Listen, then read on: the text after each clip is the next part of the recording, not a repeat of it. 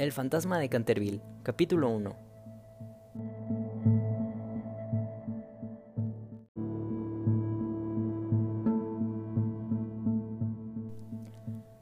Cuando el señor Hiram B.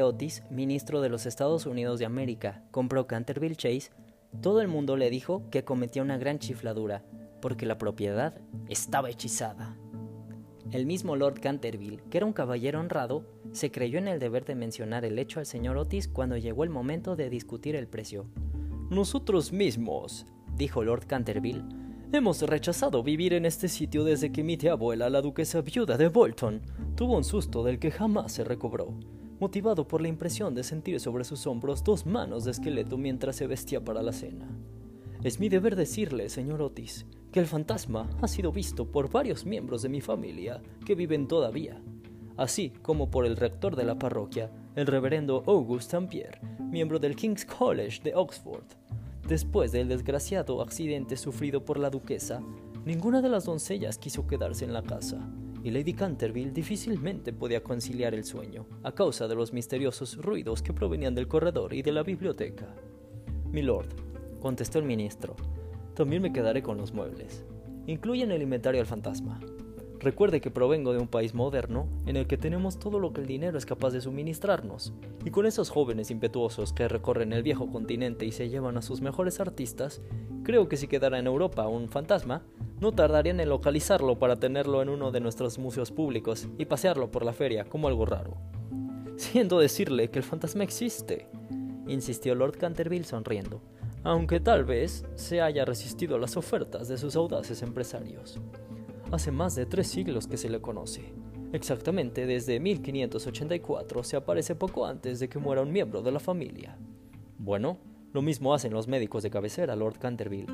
Pero, señor mío, los fantasmas no existen. Y no creo que las leyes de la naturaleza vayan a modificarse para dar satisfacción a la aristocracia inglesa. Ustedes los americanos son muy naturales, contestó Lord Canterville, que no acababa de comprender la última observación del señor Otis. Y si no le preocupa tener un fantasma en la casa, qué mejor. Recuerde, solamente le previne. Unas semanas más tarde se hizo efectiva la compra, y al acabar la estación, el ministro y su familia se instalaron en Canterville Chase.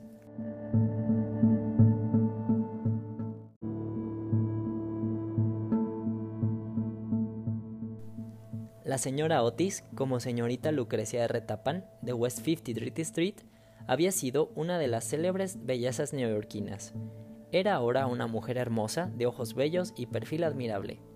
Muchas damas americanas adoptan, al abandonar su país natal, aires de mala salud, creyéndose que esto es una forma de refinamiento europeo. Pero la señora Otis no incurrió en semejante error. Tenía una salud magnífica y una extraordinaria vitalidad. En verdad, en muchos aspectos parecía completamente inglesa, y era un excelente ejemplo de que hoy en día lo tenemos todo en común con América, excepto, claro está, el lenguaje. Su hijo mayor, al que sus padres bautizaron con el nombre de Washington, en un arranque de patriotismo que él no cesaba de lamentar, era un muchacho rubio y apuesto que logró ingresar en la diplomacia americana por el hecho de administrar al grupo alemán en los bailes del casino de Newport durante tres temporadas sucesivas. Incluso en Londres se le tenía por un bailarín excepcional. Sus únicas debilidades eran las gardenias y los títulos. Por lo demás, era extremadamente sensato. Virginia E. Otis era una chiquilla de 15 años, esbelta y ágil como una gacela, y con una expresión audaz en sus azules ojos. Era una amazona perfecta que una vez había ganado al viejo Lord Bilton, dando dos vueltas al parque y adelantándosele por un cuerpo y medio precisamente ante la estatua de Aquiles, lo que provocó tal entusiasmo en el duque de Cheshire que se le declaró allí mismo, por lo que fue enviado de nuevo a Eton aquella misma tarde, hecho un mar de lágrimas. Después de Virginia venían los gemelos, conocidos generalmente por estrellas y rayas, porque siempre estaban juntos. Eran unos chicos estupendos y junto con el ministro, los únicos republicanos de la familia. Como Canterville Chase dista unos 12 kilómetros de Ascot, la estación más próxima, el señor Otis había telegrafiado para que fueran a buscarle en un coche descubierto, por lo que emprendieron el camino verdaderamente alborozados. Era un precioso atardecer de julio y el aire estaba saturado de olor a pinos, De vez en cuando oían a una paloma arrullándose en el bosque, o veían aparecer por entre los helechos las bruñidas plumas de un faisán. Pequeñas ardillas observaban su paso desde los árboles. Los conejos huían por entre las matas, más allá de las musgosas cimas, con sus blancos rabitos al aire. No obstante, no bien entraron en la avenida de Canterville Chase, el cielo se cubrió repentinamente de nubes. Un extraño silencio pareció adueñarse de la atmósfera. Una enorme bandada de cuervos pasó silenciosamente sobre sus cabezas. Y antes de llegar a la casa, comenzaron a caer unas grandes gotas de lluvia. De pie, en el umbral, una anciana, pulcramente vestida de seda negra, con delantal y cofia blanca, los esperaba, para darles la bienvenida. Era la señora Umney, el ama de llaves que la señora Otis, según consejo de Lady Canterville, había consentido en mantener en su puesto. Hizo a cada miembro de la familia una profunda reverencia a medida que iban bajando del coche, y dijo, en un tono diferente y anticuado, Bienvenidos a Canterville Chase.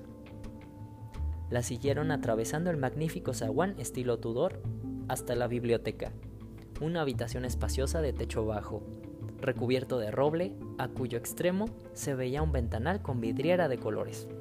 Allí se serviría el té y una vez despojados de los abrigos, se sentaron y empezaron a mirar alrededor, mientras la señora Umni les servía. De pronto, la señora Otis descubrió una mancha roja oscura en el suelo, junto a la chimenea, y sin darse cuenta de lo que aquello significaba, dijo a la señora Umni, Creo que se han derramado algo en este sitio. Sí, señora, contestó el ama de llaves en voz baja. En ese sitio se ha derramado sangre. ¡Qué horror! exclamó la señora Otis. No me gustan nada las manchas de sangre en un salón. Hay que limpiarla lo más pronto posible. La anciana sonrió y en el mismo misterioso tono de voz repuso es la sangre de Lady Eleanor de Canterville, que fue asesinada en este mismo sitio por su marido, Sir Simon de Canterville, en 1565. Sir Simon sobrevivió nueve años a su esposa y desapareció súbitamente en condiciones oscuras.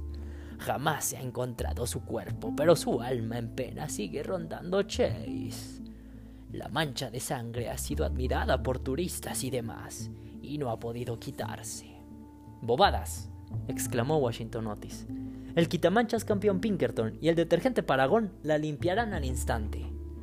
Antes de que la anciana ama de llaves pudiera impedírselo, ya se había arrodillado y frotaba rápidamente el suelo con una barrita que contenía una sustancia parecida al cosmético negro.